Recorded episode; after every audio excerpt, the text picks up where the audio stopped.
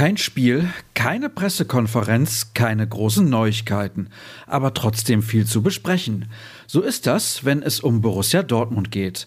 Und das sieht in dieser Folge von BVB Kompakt definitiv nicht anders aus. Dazu begrüße ich euch recht herzlich und freue mich, dass ihr eingeschaltet habt. Mein Name ist Sascha Staats und wir starten mal wieder durch. Mit einer erfreulichen Meldung. Mats Hummels steht nämlich vor dem Comeback.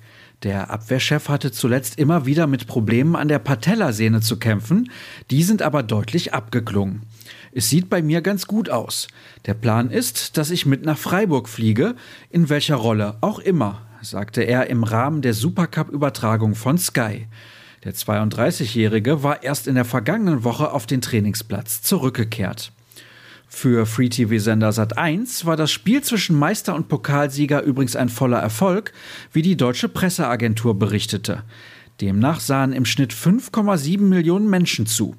Das ergab nach Angaben des Senders einen Marktanteil von satten 20,9 Prozent.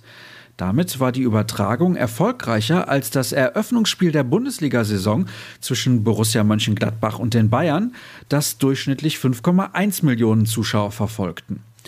Während der BVB am Dienstagabend verlor, wurde Jude Bellingham nach der Partie zum Sieger der Herzen. Der Engländer sorgte für eine rührende Szene und schenkte einem Fan mit Behinderung sein Trikot.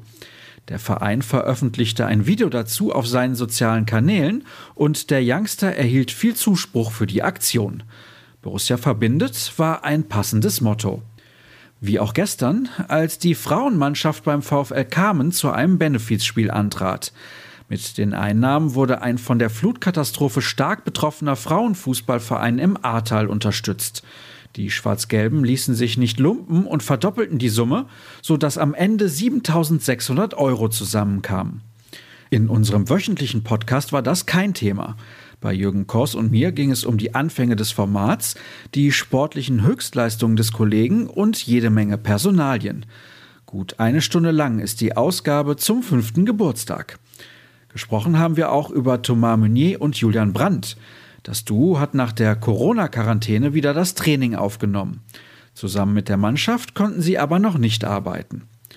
Wir kommen zu unserer Vorschau auf das, was euch heute so erwartet. Wir starten in den Tag mit einem interessanten Text zu den Sturmjuwelen des Clubs aus der U19. Cedric Gebhardt hat sich ein Spiel der A-Jugend vor Ort angesehen und danach mit den Torjägern Bradley Fink und Julian Reikhoff geplaudert. Außerdem stellt sich Jürgen Kors die Frage, Erling Holland plus wer? Sind Daniel Mahlen, Yusufa Mokoko und Steffen Tigges aktuell wirkliche Alternativen? Und warum eigentlich zwei Spitzen? Die Antworten des Kollegen sind in seinem Text auf unserer Internetseite zu lesen. Und die findet ihr nach wie vor unter ruhrnachrichten.de.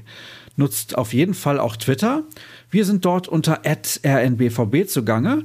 Ich zwitschere unter Start.